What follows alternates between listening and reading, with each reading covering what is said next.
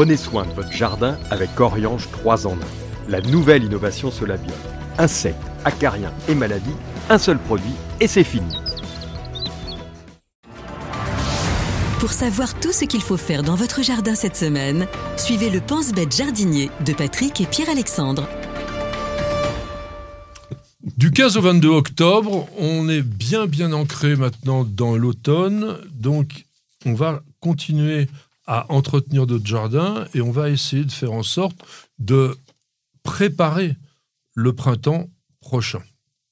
Qu'est-ce que tu as envie de faire dans ton jardin? Ah, J'ai pas envie de ramasser des feuilles, mais il va falloir quand même en faire un petit peu. C'est peut-être un tout petit peu tôt, parce que si on est un peu feignant, vaut mieux le faire d'un coup. Ouais, mais après quand il pleut, c'est difficile. À, c'est difficile. voilà. Par contre, les, quand on a des jolies couleurs d'automne qui tombent sur le gazon, euh, c'est bien de les laisser et de profiter du spectacle. Pas trop longtemps parce que là, c'est justement le gazon aime pas beaucoup ça. Lorsque les feuilles commencent à pourrir un petit peu ou à, moisir, euh, ça favorise des maladies au niveau du gazon. On est toujours dans une période de récolte. Mmh. Au, au, potager, on va commencer à arracher toutes euh, on va dire les racines ou les tubercules, les crônes, les topinambours, les betteraves, les navets, les choux, les choux navets, euh, etc. On peut les mettre soit en cave, parce que ça peut euh, durer longtemps. Alors les crônes, non, on va, les manger tout de suite. Mais euh, les autres, on peut les garder longtemps, ou faire des silos. On fait encore ça, dans une lessiveuse. Oui, on faisait ça autrefois. Ah ben non, notre ami comment Michael Vincent au potager Colbert, il nous a montré comment mmh. faire. On a fait la vidéo d'ailleurs là-dessus, dans une lessiveuse. Mmh. Et puis il les a gardés. On, avait tourné au mois d'octobre jusqu'au mois de février. Mmh. Il a pu conserver des. Il y avait des navets, des betteraves, des carottes aussi. Donc éventuellement, vous pouvez faire ça si vous en avez trop, par exemple. Alors, on peut aussi continuer à faire les plantations dont on a parlé les deux semaines précédentes, mais aussi compléter avec, ça commence à être la très très bonne période pour planter les conifères, les rhododendrons, enfin tout ce qui est arbuste à feuillage persistant. Mmh.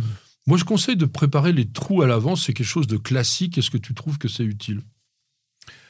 Je pense qu'il serait utile, c'est l'endroit où on sait qu'on va planter euh, ces arbustes ou ces plantes, c'est quelques mois auparavant de mettre une bonne couche de paillage pour que les vertères fassent le boulot. Ensuite, euh, de préparer son trou à l'avance, euh, pourquoi pas euh, Je ne sais pas si...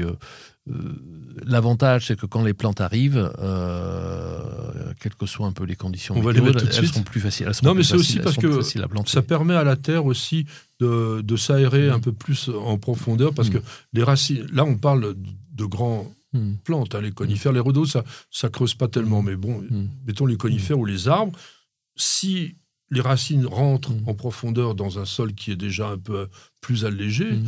ça va être quand même un petit peu mieux. Mmh. Une chose qu'il faut faire, parce qu'on en a parlé la semaine dernière, mais les jours raccourcissent, et ça c'est quand même pas le mieux pour les plantes, c'est de rapprocher toutes les plantes de la maison des fenêtres de manière à ce qu'elles bénéficient au maximum de la lumière. On vous dit tout le temps, attention, les plantes, il ne faut pas les exposer à la lumière directe. À partir de maintenant, il faudrait au contraire le faire. Parce que vous avez pu voir que l'inclinaison du Soleil est de plus en plus basse, et donc forcément l'intensité lumineuse décroît également. Donc il faudrait, en idéal, que la plante reçoive au moins 6 heures de bonne lumière par jour. S'il n'y en a pas assez, ben, on pourrait penser à faire un éclairage complémentaire. Il y a aujourd'hui des LED qui sont très peu consommateurs et très efficaces. Oui, des LED lumière du jour. Euh, qui peuvent aider pour des endroits où on veut garder des plantes à l'intérieur, on n'a pas assez de lumière. Donc là, on arrive à la mi-octobre. Il serait peut-être prudent d'envisager de rentrer sous abri les plantes les plus frileuses.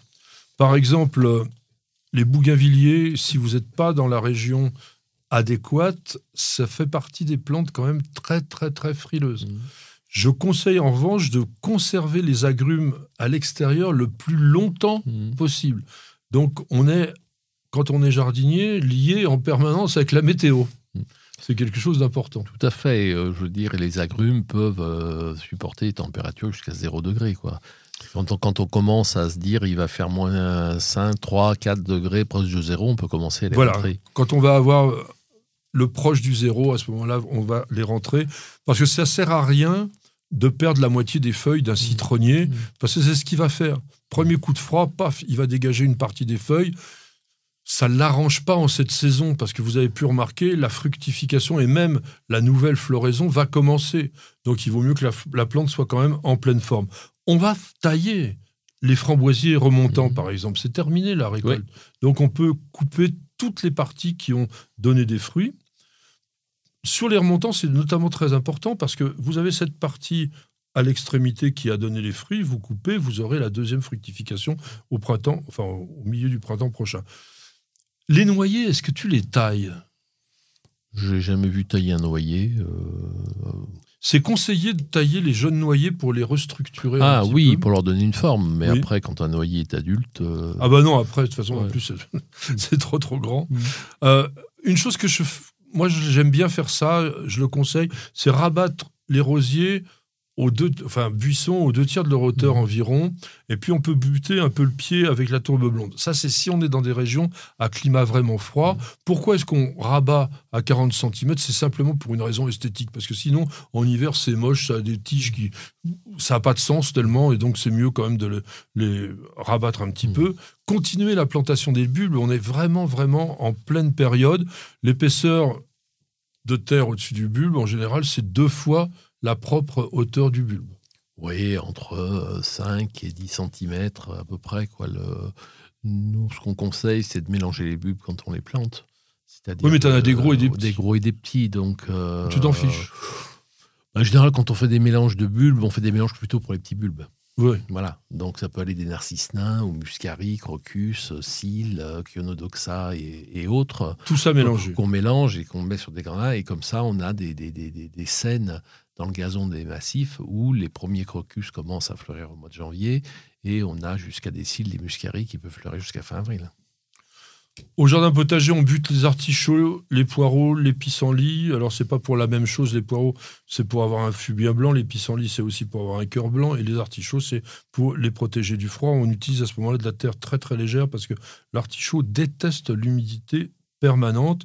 Et puis, toujours sur le potager, installer des, tunnels de protection si vous avez par exemple de la mâche et des épinards et de l'oseille, ça vous permettra de les récolter pendant toute la période hivernale et vous allez planter aussi l'ail et l'échalote en sol sec.